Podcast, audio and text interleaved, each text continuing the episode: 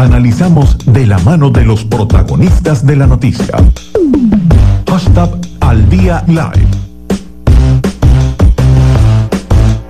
Dos, 16 minutos de la tarde, amigos de la radio de las redes sociales. De esta hora vamos a hacer análisis político con Mercedes Malavé, quien es dirigente nacional del partido COPEI. Mercedes, ¿cómo estás? Gusto en saludarte.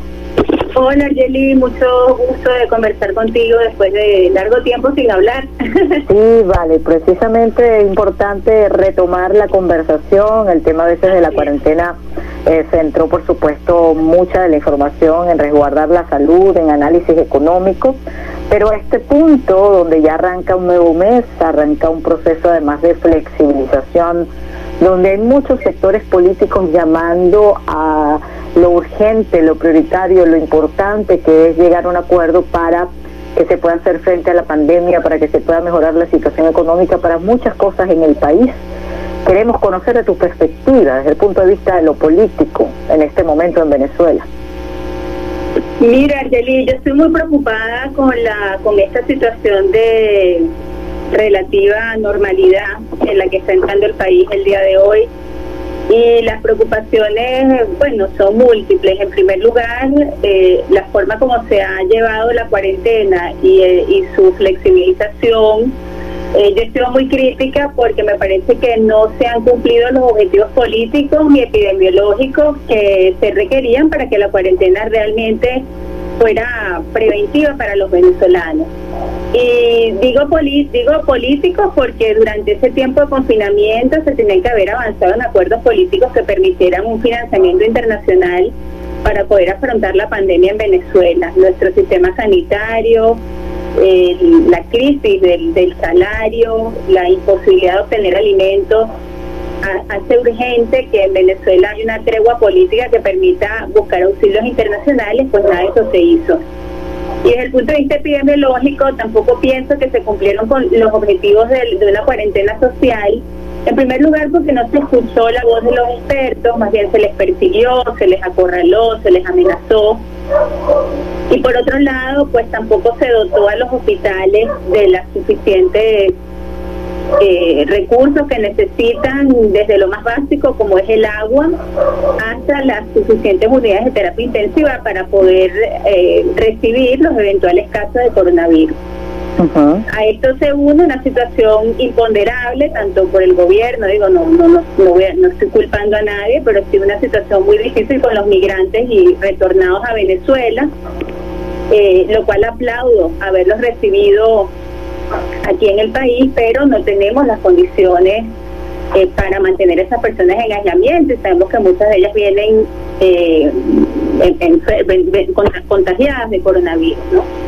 Con lo cual, mira, muy preocupada. Luego, la irregularidad que, que vino con la cuarentena, que es esta falta de gasolina, como ya la venían viviendo estados del país, estados fronterizos, pero que en Caracas se agrava por la cantidad de habitantes, hace que la flexibilización de la cuarentena unida al abastecimiento de gasolina todo el mismo día, pues sea inviable. Hoy vimos imágenes, yo en concreto vi las imágenes del transporte público en la avenida Lebrun, en, Petare, personas hacinadas en los autobuses porque no hay suficientes unidades de transporte con gasolina, tú no puedes poner todo el mismo día. Levantamiento de la cuarentena, suministro de gasolina, etcétera, porque creamos una situación de caos y para contagiarse solo hace falta el contacto una vez. Personas asignadas en las unidades de transporte sin vivir ningún tipo de prudencia ni distanciamiento social por la necesidad de ir al trabajo. Entonces, fíjate que yo veo las cosas muy, muy, vulnerables, muy, muy difíciles, muy riesgosas. Y veo en la política, ya que esto es un análisis político, pues veo a los políticos en, en enfrascados, encerrados en una diatriba que no está a la altura del, de la situación mundial y de la crisis ni de la crisis humanitaria en Venezuela. Vemos los mismos errores recurrentes que llevan al distanciamiento de las posiciones políticas, a la, la exacerbación de las de las posturas, a las amenazas, bueno, todo lo que obstaculiza o impide un diálogo y un acuerdo político en Venezuela. Pienso que pues, estamos en manos de nosotros mismos, estamos en manos de nuestra propia responsabilidad. Aplaudo, y esto sí que lo, y ya para terminar, aplaudo el comunicado bipartito de Fede Cámaras y los trabajadores, ya que no cuentan pues con el Estado venezolano ni con la Asamblea Nacional, lamentablemente, pues estos organismos, con todo lo que ellos representan, se han puesto de acuerdo para pedir, eh, exigir una, una posición que nos permita resolver, atacar los problemas tan apremiantes que vive la población. Ahora, Mercedes, en medio, digamos, de, plena cuarentena se comenzó a hablar eh, que eh, se están haciendo algunos esfuerzos en distintos niveles precisamente por hacer puentes políticos que de alguna manera pudieran arrojar algún tipo de resultado. Hasta ahora no, eh, particularmente no se eh, ha visto un acuerdo, digamos, general, pero hay algunas cosas que pareciera estar avanzando. ¿Cómo ves tú el asunto dentro de la oposición? ¿Cómo ves tú la posibilidad de que eh, pueda lograrse un acuerdo? Eh, eh, la semana pasada vimos informaciones que parecieran ser eh, generar, digamos, algunas repercusiones antagónicas a esto que precisamente conversamos. Por una parte, eh, se habló de la sentencia del TCJ, fue eh, cuestionada con el tema de la directiva del diputado Guaidó y por otra parte también eh, se cuestionó el hecho de que el diputado Guaidó insista en que el FIAR es una solución para la situación de los venezolanos. ¿Qué observas tú en cada uno de los escenarios y cuáles serían tus recomendaciones políticas para buscar solución a esto? Mira, respecto a la decisión del Tribunal Supremo de Justicia, pues yo lamento muchísimo que haya diputados de la Asamblea Nacional electa por la mayoría de los venezolanos, 14 millones de personas votaron en el año 2015 que aprueben pues o, sea o se cobijen o, o se remitan a una decisión del Tribunal Supremo de Justicia que ha violado permanentemente la autonomía del cuerpo legislativo, del poder público más importante, el cual emerge en todo lo demás. El Tribunal Supremo de Justicia en la Sala Constitucional ha cometido cualquier cantidad de atropellos, comenzando por los diputados de Amazonas, el desacato y una serie de medidas, por lo tanto, es que no tiene ni la cualidad ni la ni el poder de decretar ni de sentenciar nada referente a la Asamblea Nacional. Que haya diputados de la oposición que piensen que en eso se pueden se pueden apoyar para para tener una legitimidad pues mire lamento que haya diputados que que no que se les haya olvidado que la soberanía reside en el pueblo de Venezuela que los eligió como cuerpo mayoritariamente en el año 2015. Por lo tanto, la única obligación constitucional que tienen los diputados, independientemente de la fracción que representen o de las opiniones que tengan sobre la estrategia de Guaidó, es volverse a reunir como un solo cuerpo que fue electo por el pueblo de Venezuela hasta el año 2020, hasta diciembre de este año que termina su periodo. Por lo tanto, frente a esa decisión, yo me parece que no lejos de, ofrecer soluciones, encuentro y diálogo, lo que hace es perturbar más la situación política, la polarización política que hay en Venezuela. Eh, ¿Qué otra cosa tú me Con respecto a la alternativa eh, rescatada por el diputado Guaidó con respecto a que ah, una de las soluciones para Venezuela es el TIAR, la aplicación del TIAR. Eh, lo del TIAR parece mentira también. Eh, volverá a, a ver esa declaración después que tanto fue criticado y tanto explicamos que era un instrumento de la Guerra Fría, que no le había resuelto ni un problema en ningún país latinoamericano, que digamos traicionó eh, su propia su propia letra cuando no contribuyeron a una solución nacional en el problema argentino con Argentina e Inglaterra, sino que lejos de asociarse con su aliado latinoamericano Estados Unidos se asoció con su aliado eterno, pues su padre fundador, que fueron los ingleses, pues bueno, efectivamente el TIAR nunca ha sido un instrumento válido ni, ni justificado, menos aún eh, cuando ya la Guerra Fría fue superada hace tantas décadas, con tanto dolor y con tanta exacerbación de los ánimos políticos y de las ideologías, que fue el saldo que nos dejó esa política estadounidense durante la Guerra Fría. Intentar revivir el clima, los, el escenario, el ambiente de la Guerra Fría es meter a los venezolanos en una dinámica de la cual podemos pasar décadas y décadas en la misma situación agónica de crisis humanitaria sin que se resuelva el problema político. Y eso ya está demostrado con lo que pasó en Cuba, con lo que pasa en Nicaragua. Con lo cual, el TIAR me parece que, que es una, bueno, una cuestión que ya hasta por, por el propio respeto al pueblo de Venezuela, pues no deberían estar invocando, ¿no? Eh, y por supuesto que no, ya no sirve ni, ni de amenaza ni de absolutamente nada, parecer un instrumento demagógico, una especie de déjà que no, que no está a la altura, Argeli, de los problemas concretos actuales que están padeciendo los venezolanos. Por lo tanto, no me parece que sea un instrumento válido para plantear a los venezolanos ninguna solución.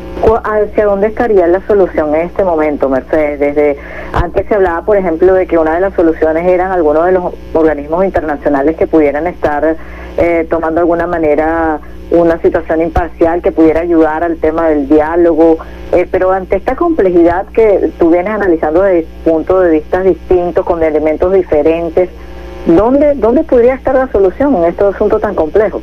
Mira, eso de la comunidad internacional yo lo he venido lo, he venido diciendo mucho porque me parece que allí hay un gran potencial que, tenemos que tratar que, que trabaje, que, que, que respalde o promueva, impulse una salida democrática en Venezuela. La comunidad internacional hasta ahora se ha comportado, digamos, muy asociada a, la, a las decisiones que Estados Unidos ha tomado, a la posición que Estados Unidos ha decidido tomar respecto al caso venezolano. Pienso que ya es hora de marcar una posición distinta con el apoyo de estados del, de, la, de la Unión Europea, de, bueno, de otros países, de, por supuesto, de los países latinoamericanos, y, y recordando, pues, porque al final la política también tiene sus antecedentes, sus referencias históricas, eh, recordando momentos parecidos, pues el, gran apoyo que prestó el grupo de contadoras a la superación pacífica y constitucional de los problemas en Centroamérica cuando la exacerbación política en esos países impedía la paz social y el progreso económico. El grupo de contadoras fue un grupo autónomo de, de cancilleres latinoamericanos apoyados por la Comunidad Económica Europea en ese momento, que decidieron marcar un, distancia a las posiciones injerencistas de los Estados Unidos y gracias al respeto con el que llevaron a cabo sus planes de mediación, lograron que cada uno de esos países fueran de Centroamérica fueran superando sus eh, controversias políticas. En Venezuela necesitamos un grupo de estadistas latinoamericanos que conozcan nuestros antecedentes, que conozcan las raíces ideológicas y las demandas de los distintos factores políticos en pugna y que nos ayuden a superar autónomamente, con independencia, sin una injerencia extranjera grosera, la, la crisis política que, estamos viviendo. El grupo de contacto de la Unión Europea, tengo entendido que está intentando nuevamente iniciar una serie de negociaciones con con los países latinoamericanos para referirse al caso de Venezuela, pues yo aplaudo todas esas cosas, porque definitivamente internacionalmente tiene que haber una línea distinta a la que ha dictado hasta ahora Estados Unidos, que no ha, no ha solucionado desde el 2018 eh, pues ningún problema, lejos de eso, yo veo que las cosas se han complicado incluso mucho más. ¿Consideras tú entonces que, por ejemplo, eh, debería impulsarse el levantamiento de las sanciones, como han dicho algunos dirigentes? Bueno, lo, lo que se tiene que impulsar es la recuperación de la democracia. Y para eso, pues hay que entrar en una serie de negociaciones donde cada una de las partes vaya cediendo, ¿no? Eh, Creo que las sanciones son una medida prácticamente, podemos decir, unilateral de los Estados Unidos, excepto las sanciones que tienen que ver con la comunidad europea. Y la, eh, la, la Unión Europea pues verá las maneras eh, en favor de, la, de los pasos hacia la democracia que objetiva y concretamente el gobierno esté dispuesto a dar y de hecho de las muestras que de democratización, de transparencia, de, de apostar a un proceso electoral uh, competitivo en Venezuela, pues en la medida en que dé pasos hacia eso, que me parece que no ha dado, más allá de la retórica o de las promesas o de la, en esa medida pues irán flexibilizando lo que esté de su mano, lo que esté en su, bajo su control que son la minoría de las sanciones porque la mayoría provienen de los Estados Unidos. En cuanto a Estados Unidos, el gobierno mm, de Nicolás Maduro ha tratado incluso de acudir a instancias legales internacionales ha intentado demandar pues por el tema del oro, quiere demandar por el tema de la operación Gedeón. Lo que pasa es que, y, eso, eso lo hizo Nicaragua también por, por toda la intervención de Estados Unidos en ese país. Lo que pasa es que para tú hacer eso tienes que demostrar eh, que tú sí estás eh, en disposición de abrir causas a la democracia en tu país, porque de lo contrario pues es muy difícil que ganes el reconocimiento por tu lucha cuando, bueno, lo que se ve es que atropellas permanentemente los derechos políticos y humanos de los venezolanos. Entonces, eh, sí, yo pienso que el tema de las sanciones va unido al tema de, los de la democratización del país, de la regularización de las instituciones, de la apertura pues a, ciertos eh, a ciertos estándares en cuanto al respeto a los derechos humanos, a los derechos políticos, y en esa medida irán mm, levantándose pues progresivamente las sanciones. Y si en último término Estados Unidos no quiere levantar las sanciones y sus exigencias son desmedidas, pues bueno, habrá en ese momento habrá suficientes pruebas y suficientes acciones concretas que, que demostrar para demandarlo. Pero en este momento me parece que no hay esos elementos. Tal y como vislumbras el panorama en este momento, Mercedes, ¿considera eh, positivo para el país eh, la, el desarrollo de elecciones parlamentarias este año? Mira, lo veo sumamente complicado. Eh, no tanto por la realización concreta de una elección en Venezuela. La elección, la elección se puede convocar, así como se aumentó la gasolina, como se decretó la cuarentena, o sea, el gobierno tiene poder absoluto sobre todos los órganos del poder público y puede hacer y deshacer de un día para otro, eso lo hemos visto.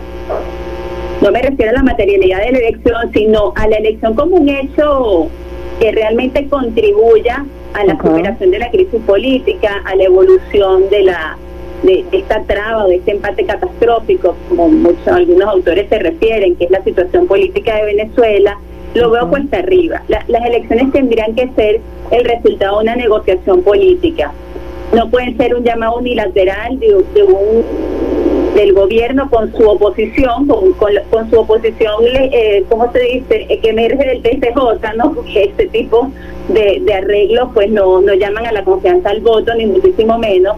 Por lo tanto, lo veo complicado. Ahora, fíjate tú, las negociaciones pueden durar 10 años como pueden durar un mes porque todo depende de las acciones que se ejecuten realmente, que se terminen de, de, ver eh, eh, ejecutadas, ¿no? y, y el gobierno tiene todo el poder para ejecutar una decisión que permite una elección competitiva. Eh, cambiar el CNE, pedir el, la observación internacional, habilitar partidos y candidatos, etcétera. Eso lo podría hacer, mira, en dos horas si quiere. no veo esa disposición y entonces, bueno, por eso me parece complicado. Te agradecemos mucho que nos hayas acompañado en la tarde de hoy y que nos hayas ayudado en el análisis político del panorama tan complejo ¿no? que existe. Muy complejo, bueno, perdona si me encadené en algunas respuestas. Gracias por haber estado con nosotros. Amigos de el radio de las redes sociales, era Mercedes Malavé, dirigente nacional del Partido COPEI, con quien conversábamos.